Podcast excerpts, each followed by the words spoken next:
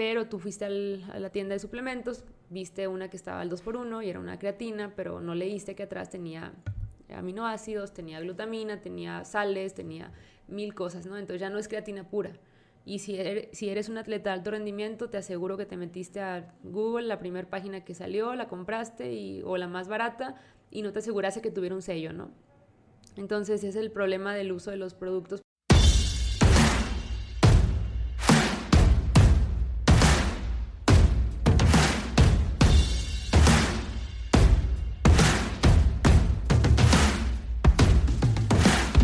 Hola a todos, yo soy Ariel Contreras y les doy la bienvenida al ABC de Imbatibles. En estos episodios conocerás acerca de todo lo que está involucrado en el deporte.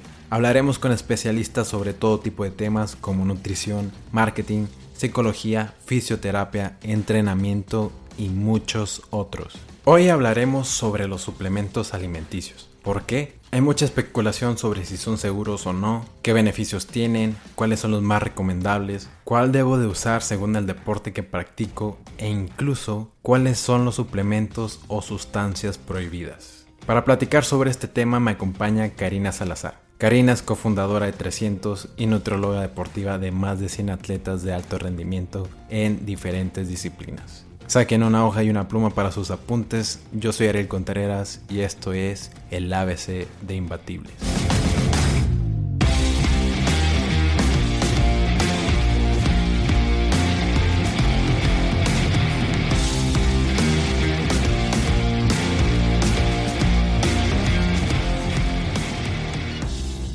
Karina Salazar, Bienvenida otra vez a Imbatibles. Ahora en esta nueva sección que se llama el ABC de Imbatibles y tenemos un super tema que son los suplementos. Cari, ¿cómo estás? Hola Ariel, qué gusto estar contigo otra vez. De verdad que es un honor para mí estar compartiendo otra vez plataforma contigo, con tu auditorio. Y es un honor ser parte. Me ha encantado todo el progreso de Imbatibles y gracias por la invitación. Muchas gracias. Si quieren escuchar la historia de Cari como emprendedora de 300 pueden entrar a entrevista.mx diagonal Karina Salazar. Cari, ahora volviendo al tema de los suplementos. ¿Por qué hay tantos mitos acerca de este tema? Porque cuando alguien dice suplementos a veces no le llegas a creer si funcionan o no funcionan? Si tengo que contestar de manera simple. Creo que el problema ha sido, Ariel, que la información que se ha dado ha sido desde el punto de vista de marketing y venta, exclusivamente, no desde el punto de vista de salud, porque nosotros los profesionales de salud tenemos un alcance muy limitado. Y digo, te agradezco que me invites a tu plataforma porque hoy esta información va a trascender muchísimo más de lo que yo puedo decir aquí en consulta. Y eh, parte de eso, pues va a ser una de las cosas que haga en un posible futuro o en un futuro el cambio de la percepción de la información, porque definitivamente es solamente desinformación. Ok, muy bien. Entonces, ahora basándonos, ¿qué son los suplementos como tal? Mira, los suplementos, eh, hay, hay, mucha clasificación, pero una de las cosas importantes es entender que es una ayuda ergogénica. Una ayuda ergogénica es en, en, el deporte, desde el punto de vista deportivo, es algo que va a optimizar el resultado del atleta y en el tema de los suplementos hay que considerar que eh, tienen que ser seguros, porque el suplemento es una ayuda ergogénica, es algo que puede optimizar o puede mejorar su rendimiento desde un apoyo natural, obviamente, sin eh, caer en el deporte o en el juego sucio, perdón, ¿no?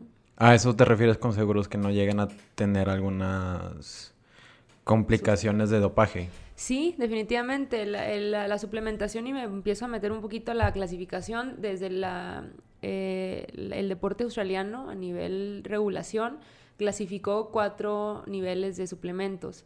A, B, C, D. Es muy sencillo. A, B, C eh, son relativamente buenos o seguros, ahorita hablamos más, y el D definitivamente son prohibidos. ¿Y cómo podemos saber si son prohibidos o no? Pues la, que, la, institución que regula esto es la WADA, por sus siglas en inglés, WADA, y es eh, la Asociación Mundial Antidopaje. Y cualquier sustancia que entre en la lista que ellos consideran como prohibida, definitivamente es eh, pues un riesgo para el atleta usarla porque al final puede ser eh, pues vetado del deporte o eh, pues juzgado, ¿no? Desde la parte de la asociación de que es quien está regulando esto a nivel mundial, a nivel olímpico. Hay deportes recreacionales que no tienen una, un control de dopaje, por ejemplo, em, pues las carreras pedestres, el 5K, el 10K, si no hay premios, posiblemente no haya una regulación y pueda haber alguien que usó una sustancia prohibida según la WADA y participe y pues tenga alguna ventaja competitiva sobre eso. Entonces, desde, esa perspectiva entran los mitos, entran los riesgos, entran las inseguridades de los papás con los atletas jóvenes para dar un producto seguro y que sea algo de riesgo para su hijo, ¿no? Entonces, para eso estamos nosotros los profesionales. Y ahora quiero indagar, meterme más en este tema.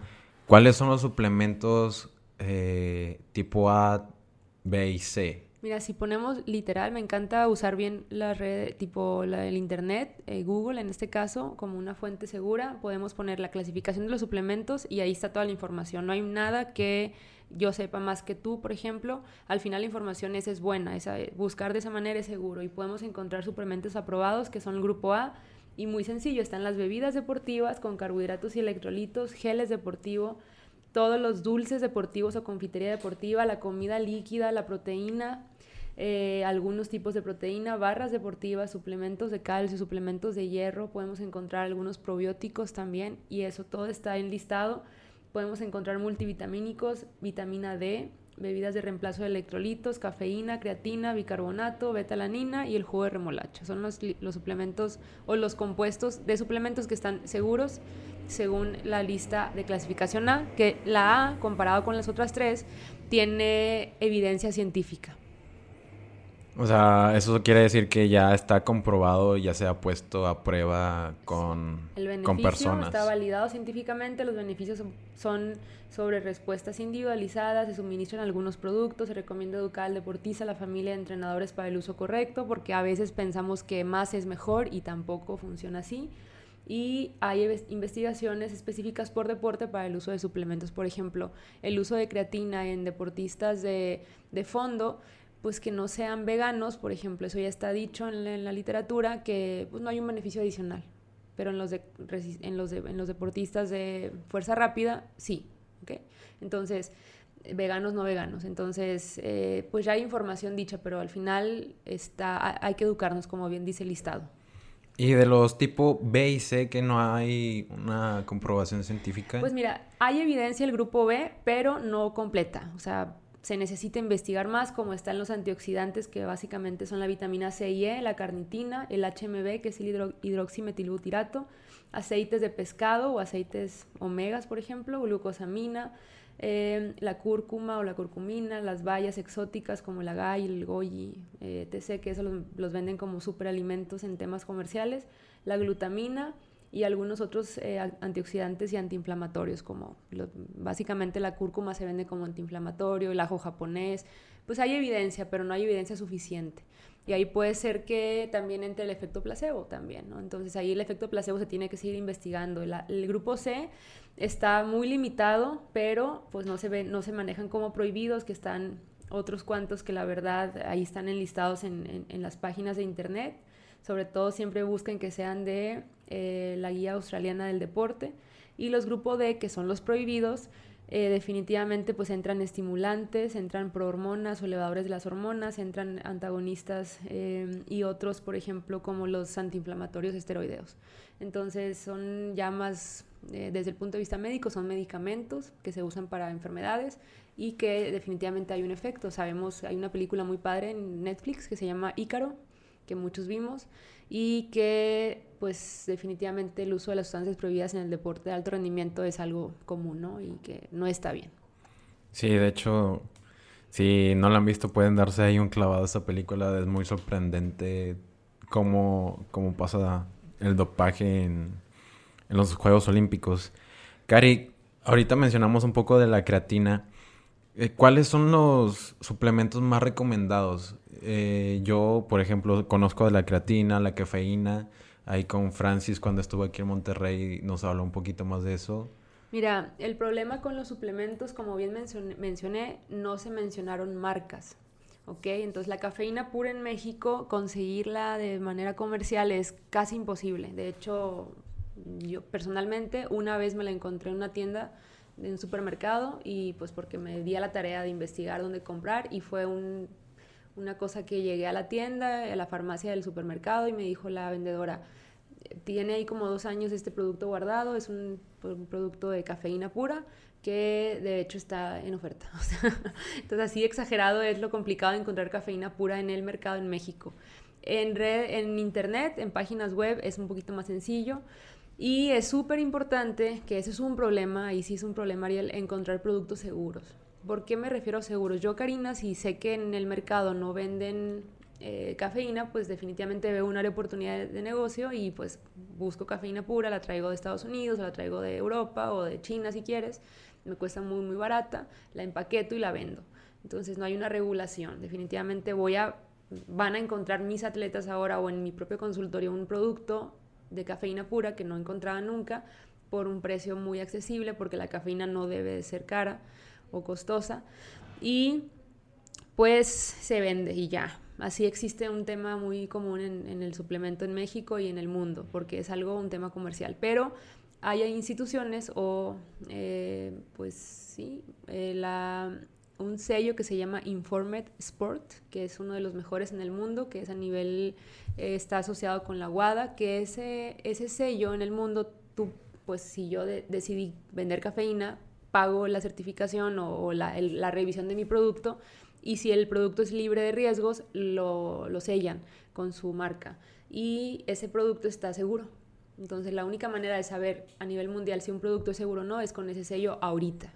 No estoy informada, ojalá que me equivoque. Si hay algo en, el mundo que sea un poquito más fácil y más accesible. No sé precios de cuánto, cuánto salga a hacer eso, pero es un sello que en los productos de Estados Unidos, en algunos de México ya existen. Y por ejemplo, marcas comerciales en México existe una solamente que está respaldada por eh, otro sello que es, ese es eh, de Inglaterra, si no estoy mal, y ese también te respalda el Free Doping. Es un sello que así se llama, Free Doping o el de Informe Sport. Son dos sellos que en el mundo son venden productos seguros. Entonces, encontrar productos de sustancias puras, como betalanina, que encontramos que se, que se incluye en la lista de... El único que vende es la marca, eh, ahorita en México, es esa marca que vende ese producto.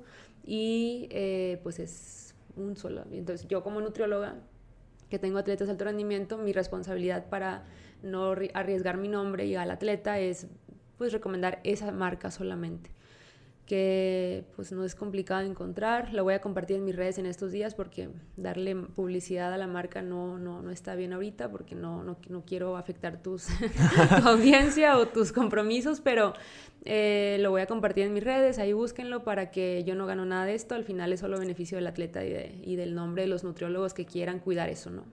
Ok, muy bien.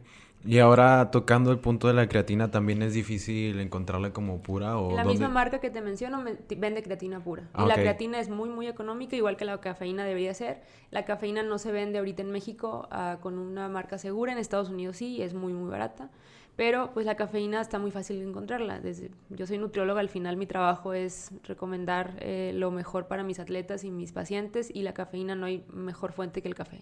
Sí, Entonces, sí, claro. no tenemos por qué andar buscando otros productos ahora. Y dato importante, cada vez hay más información, pero pues hablando de la cafeína en especial, eh, la cafeína ya se asoció con un gen. Entonces hay un gen que no me es el nombre porque no me quiero meter a temas que no me incumben y trato de mantenerme al margen para no trabajo con una genetista básicamente y la genetista es el experto en esto y está muy sencillo, pero es lo de menos. Em, se asocia el gen a la cafeína como con pruebas genéticas y con estudios de respuesta y al comprobar que un atleta, en este caso deportistas, o una persona que no sea atleta también tiene ese gen o no lo tiene, responde bien o mal a la cafeína. Hay personas intolerantes, no tienen el gen y están limitándose en el resultado del uso de la cafeína. Por ejemplo, son las personas que da insomnio o da taquicardia. Y hay, es poco el promedio, pero existen personas que no pueden tomar café porque saben que les va mal.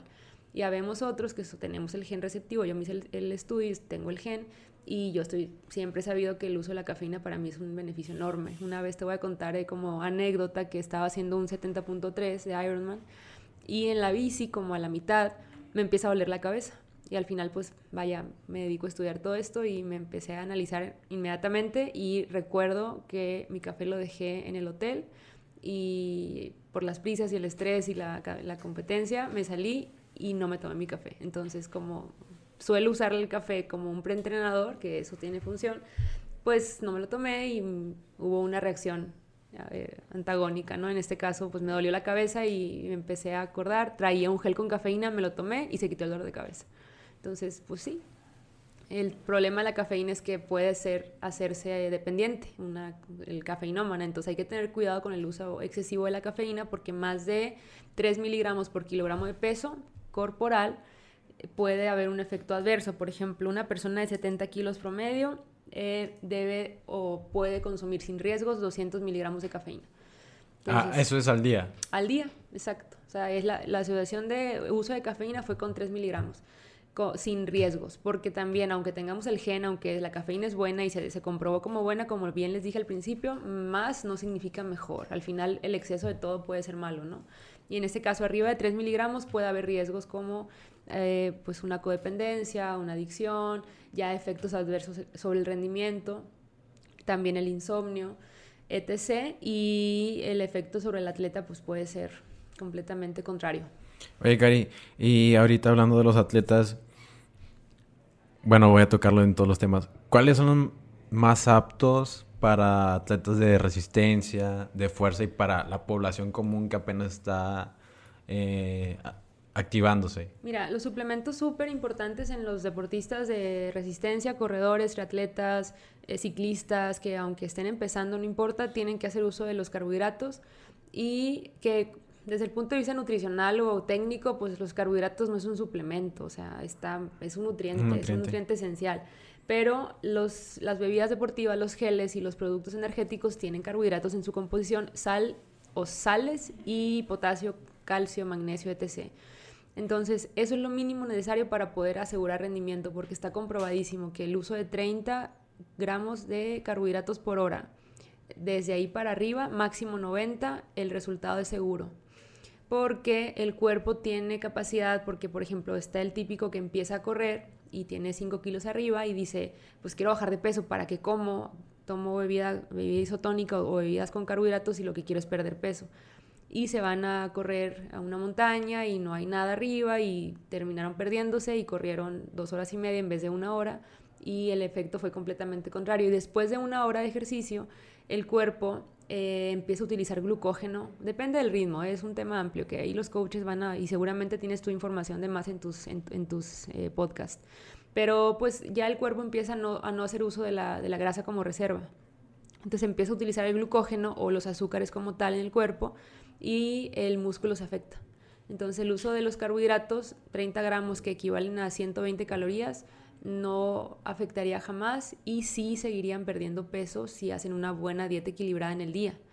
Entonces, por ejemplo, una persona promedio puede estar perdiendo en correr una hora al día 600 calorías. Entonces, consumir 100, 120, que son de 30 gramos de carbohidrato, pues no hay ningún riesgo.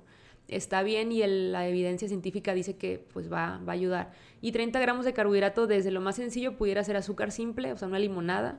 Pudiéramos usar eh, productos ya más especializados, que el, más ahorita especializado en el mercado se llama maltodextrina, que eso es difícil de conseguir en el mercado porque no se vende como algo de uso diario, pero es accesible en internet o también en los mercados de abastos. Es el azúcar del maíz y son los, es el compuesto de glucosa, de tipo de carbohidratos que traen los productos especializados ahorita.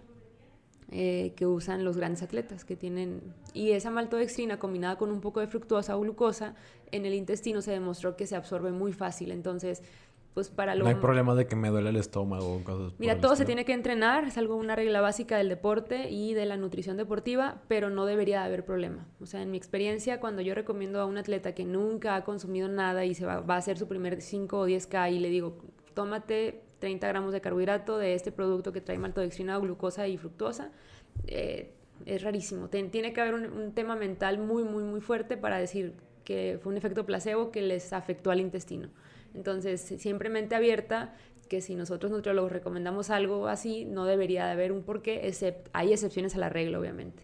Entonces siempre tener cuidado con el exceso, porque también me pasa de que es que me tomé un gel al principio, un gel al 2K y un gel al 5K. Pues no, ya son 90 gramos. Eran 5K, o sea, si desayunaste bien antes de, correr tu primer 5K, a lo mejor ni siquiera el, el, gel, porque ni siquiera son la hora. O sea, un 5K, un trote promedio son 35 minutos. Entonces no había necesidad. Pero si es un 10K, a lo mejor sí, a la mitad de, la, de la carrera te tomas un gel y terminas bien tu rendimiento.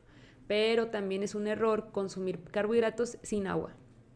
Súper importante. ¿Qué pasa? El cuerpo al entrenar, bueno, eleva la temperatura, la temperatura elevada hace que el cuerpo sude, no todos sudan mucho, pero hay unos que sudan más, y ese, esa reacción natural del cuerpo es para enfriar el organismo. Entonces el, sudor enfría el cuerpo, y al sudar nos empezamos a deshidratar. La deshidratación no es mm, común, pero pasa arriba de hora, hora y media, dependiendo de la tasa de sudoración del cuerpo de cada persona, y la viscosidad de la sangre se empieza a hacer, vaya, lo dije mal, se empieza a hacer más viscosa la sangre y al hacerse más viscosa el flujo sanguíneo baja. Entonces cuando consumimos carbohidratos se deshidrata aún más el cuerpo porque para metabolizar o digerir esos azúcares en el intestino se necesita agua. Entonces hay flujo sanguíneo limitado a, los músculos, al intestino se limita, comemos carbohidratos y ahí es donde da el dolor de estómago feo porque, pero ya pasa arriba de, los, de las dos horas, en los 21K, en los medios fondos de ciclismo, en el triatlón sprint olímpico, que estamos hablando de que ya están por arriba de las dos horas o en los trails también, ya están muy deshidratados y se meten carbohidratos y el intestino eh, empieza el dolor de caballo, empieza el dolor de estómago, empieza la gastritis, sintomatología parecida a esa y pues es por deshidratación también. Ok, muy bien. Cari, y ahora para los deportistas de fuerza, Mira, el deportista de fuerza, lo, tradicional en el gimnasio, vamos a hablar del, que hace gym, es la recomendación de la creatina, los aminoácidos y la proteína. Porque el entrenador tradicionalmente recomienda esos productos, ¿no? Entonces, la fuente de proteína que recomiendan o la más validada en, en, la investigación es la de suero de leche. La de soya también tiene evidencia científica, pero la de suero de leche es la, el estándar de oro. Entonces se toman siempre su licuada proteína después de entrenar Tradicionalmente los productos de suelo de leche de alta calidad les adicionan aminoácidos, entonces a veces es necesario no consumir aminoácidos adicionales o BCAAs, depende del producto que compres. Entonces es un tema ya de comercial igual. los tres que mencioné son comprobados, sirven, tienen evidencia. Ahora es ver qué estás consumiendo. Por ejemplo, acabo de probar ahorita unos aminoácidos que los venden como plant-based, que sigo intentando entender de dónde sale porque es plant-based, porque no dice el producto, voy a indagar más, eh, o, basado en plantas, eh, pero voy a ver su fuente básicamente, pero adicionalmente en el producto le pusieron electrolitos, le pusieron glutamina y le pusieron eh, un compuesto más, no recuerdo. Entonces, pues ya no es aminoácidos puros o BCAAs puros, que son la valina, la leucina y la isoleucina, que son los que más se desgastan en el entrenamiento, ¿no? Y pero pues ya no estoy tomando un producto solamente, ya estoy tomando tres productos. Entonces, cuando compremos algo, siempre saber que lo que el nutriólogo recomendó, en este caso a ti, Ariel, te recomendé creatina para que tengas más explosividad, un poquito más de potencia a nivel de la célula, fosfocreatina se llama ese, ese ciclo, y pues tu energía sea asegurada al momento de hacer la, fuerza. Pero tú fuiste a la tienda de suplementos, viste una que estaba al 2x1 y era una creatina, pero no leíste que atrás tenía aminoácidos, tenía glutamina, tenía sales, tenía mil cosas, ¿no? Entonces ya no es creatina pura. Y si eres, si eres un atleta de alto rendimiento, te aseguro que te metiste a Google, la primera página que salió, la compraste y, o la más barata y no te aseguraste que tuviera un sello, ¿no? Entonces es el problema del uso de los productos porque a nivel de, de, investigación se comprueba solo la sustancia activa en este caso, pero no se, no se comprueba o no se yo no puedo saber porque cada vez salen más productos qué es lo que está comprando mi paciente o mi atleta. Entonces siempre pregunten, porque a una, van a ahorrarse dinero y dos, eh, pues hacer buen uso de lo que realmente necesitan comprar y, usar. Sí, no afectar el rendimiento y que vaya a pasar algo mayor. Sí, porque mira, la realidad, digo, en la experiencia personal, ya voy a hablar un poquito con, basado en mis casos, que al final la, la, información científica, pues no, no, estamos muy de acuerdo a hablar de estudio de caso, pero bueno, al final también vale. Em, consumen el 80% de mis pacientes productos que yo no les recomendé. O sea, yo les dije, compra vitamina C, porque te estás enfermando y te vamos a ayudar. Y inclusive les digo cuál vitamina C comprar y dónde comprarla. Y a, a la siguiente consulta, que suele ser entre 4, 5, 6 semanas después, vienen y me dicen, oye, súper bien la vitamina C, ¿compraste la que te dije? Le pregunto yo y me dicen, no, de hecho mi mamá tenía una en casa que ya estaba ahí, que dijo que para qué compraba una, que ya estaba mm, abierta, que la usara. Bueno, pues es lo que pasa, o sea, inclusive mis atletas de alto rendimiento que ahorita están para Juegos Olímpicos, me pasa con ellos. Eh, recomendé L-glutamina para la recuperación, que la tome porque es deporte de fuerza rápida y hay evidencia. Y le dije la marca que que te digo que es la única marca segura en México, y compró una que le salió en la primera tienda, exacto. y ya me, me, mandan la foto del producto ya comprado por WhatsApp y es, Cari, ¿cómo me la tomo? Entonces, eh, pues esa es la, la, la realidad, ¿no? Entonces, no... ¿Y a dónde iba con esto? Pues ninguno de mis atletas que he recomendado algo y que usan otra marca, pues gracias a Dios y que nunca me pase ha terminado muy, muy mal o grave o nada. Pero pues sí, hay un riesgo, al final estamos previniendo riesgos. Yo, mi objetivo con mis pacientes es que no gasten dinero innecesario, que no mm, eh, lastimen sus órganos vitales, porque al final pues el riñón y el hígado por ahí se filtra todos los suplementos. Entonces, pues al final estamos, la gran mayoría de pacientes que hacen deporte están jóvenes, tienen buena calidad de vida, están bien y lo que aseguran o lo que buscan es asegurar su, su vida futura, ¿no? Entonces, ¿para qué? Nos arriesgamos. Al final solamente no, no es asustarlos, pero es cuidarse. Entonces, no, no, está mal el suplemento, pero pues todo está en la dosis y en para qué y cuánto. Muy bien. De hecho, yo me acuerdo que antes estaba muy peleado con los suplementos y mejor todo lo que lo que venía en mi dieta, pero bueno, lo mejor es informarse. Cari, ya pasando a unas últimas preguntas. bueno, algo que agregar. Ahí agrego un punto, Ariel. Es muy importante eso que dices. Yo tengo pacientes que me dicen, que inclusive con toda esa información que acabo de decir, me preguntan la posibilidad de que su dieta sea 100% alimento. Inclusive personas que hacen CrossFit, atletas de alto rendimiento, que deciden no, usar suplemento porque es un tema personal, porque ni siquiera hay, algo ético detrás, simplemente no quieren. Si yo defiendo la nutrición como la base de, pues, de la energía y la vida, eh, me encanta decir que sí debería de poderse comer todo desde la comida o, perdón, asegurar todos los nutrientes desde la ingesta de la, de la dieta como tal. El tema que yo veo, observo en la actualidad, insisto, por, porque veo a pacientes y veo casos, es que la gran mayoría de personas no tienen el tiempo de cocinarse una dieta súper completa, de variar tanto la alimentación, porque por ejemplo, pues 60 miligramos de vitamina C, que es lo, que recomienda la OMS para personas físicamente activas y saludables, pues en tres naranjas se pueden obtener. El tema es que quién de nosotros nos comemos tres naranjas diario. A lo mejor yo hoy me comí una y solo hoy, no me había comido una naranja a lo mejor en dos semanas porque también vivo la vida acelerada que la gran mayoría vivimos hoy día que evolucionó, no estoy peleada con eso, ya evolucionamos, ya cambiamos, inclusive a muchas plantas, a muchos animales se les suplementan para asegurar que lo que se coma esté completo. Eh, y es un tema que pues la industria de ingeniería en alimentos o la biotecnología pues ha logrado cuidar a la población. Ahorita con el tema de las, de lo, del coronavirus, por ejemplo, que es un tema mundial, ya se declaró pandemia hoy, pues ayer salió un artículo, ah, lo leí está basado en evidencia que la cúrcuma y la vitamina C pues pueden ayudar a prevenir. Pero si nos vamos a la raíz de todo esto, pues deberíamos todos estar súper bien alimentados con vitamina C y cúrcuma, porque es algo del debería, a lo mejor en, en, la India sí, a lo mejor en Asia sí, y Asia pegó durísimo, pero pues ¿quién usamos completamente la vitamina C de fuentes naturales como frutas y verduras? La gran mayoría de nuestra generación y nuestra, nuestra social, entorno social ya no consume todo eso, entonces no nos podemos pelear, pero si estamos súper razonados en que no estoy variando mi alimentación al 100%, porque las cinco leyes de la alimentación, que así quiero que lo googleen, búsquenlo, cinco leyes de alimentación, no se las voy a decir para que lo busquen.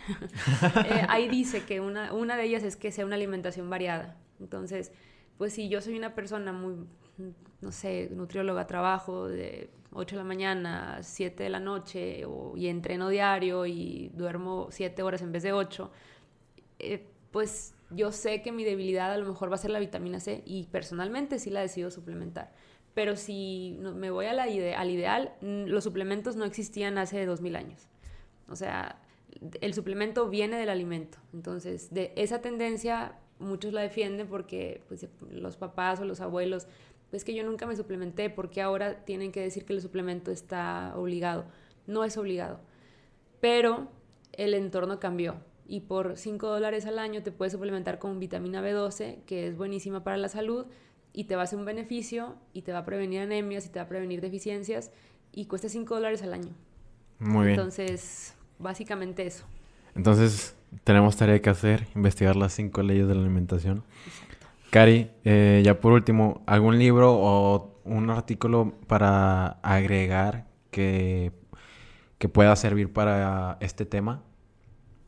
Además del de Australia que mencionamos antes. Son artículos de información, pero mm, no, la realidad es que para el tema de suplementos el top de tops o el estándar de oro es el, Instituto Australiano de, de, Deportes. Y libros como tal, mira, pues autores que te pueden decir muchísima información, sobre todo de resistencia, es Asker Jukandrop, que es el investigador que fue por muchos años de Gatorade, no sé si sigue ahí, del Instituto Gatorade es un autor muy, muy, muy bueno para todo el tema de resistencia, para el tema de fuerza. Está el investigador que es Stuart Phillips, si no estoy mal, espero no equivocarme, que es el autor de proteínas. Y es una maravilla, está en la Universidad de mm, Starling, si no estoy mal también.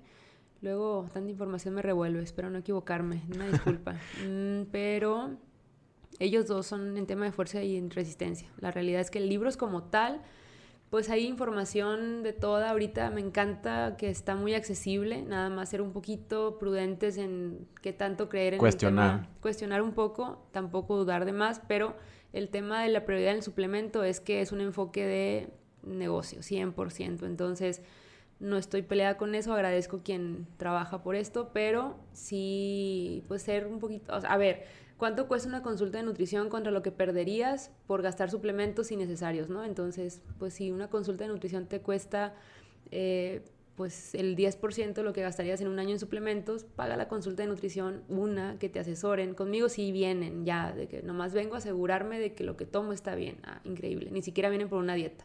Entonces agradezco a los pacientes que ya vienen y dicen, pues voy a pagar algo por prevenir o por gastar menos en un futuro, pues sería como que lo que yo recomiendo.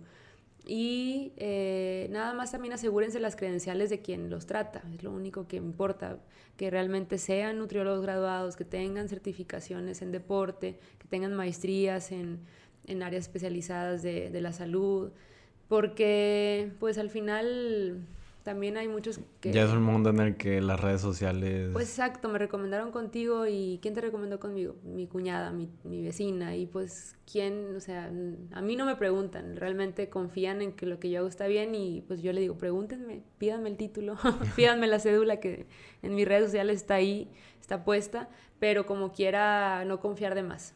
Ok, muy bien, Cari. ¿Dónde te pueden contactar? Mira, redes sociales, estoy en Instagram, que es una de las que más utilizo, como nutrióloga Cari Salazar. En Facebook, en el fanpage, estoy como nutrióloga Karina Salazar González.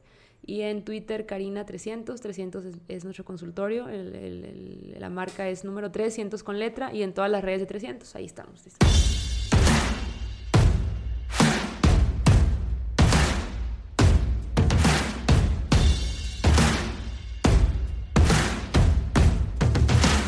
Espero que hayas disfrutado este episodio de Imbatibles. Estamos disponibles en Spotify, Apple Podcasts, YouTube y en las principales plataformas para escuchar podcasts. Si te gustan nuestros episodios, agradeceríamos que nos dieras una calificación de 5 estrellas, dejes una reseña y sobre todo que les cuentes a tus amigos cómo suscribirse. Yo soy Ariel Contreras y nos vemos dentro de 15 días con otro episodio del ABC de Imbatibles.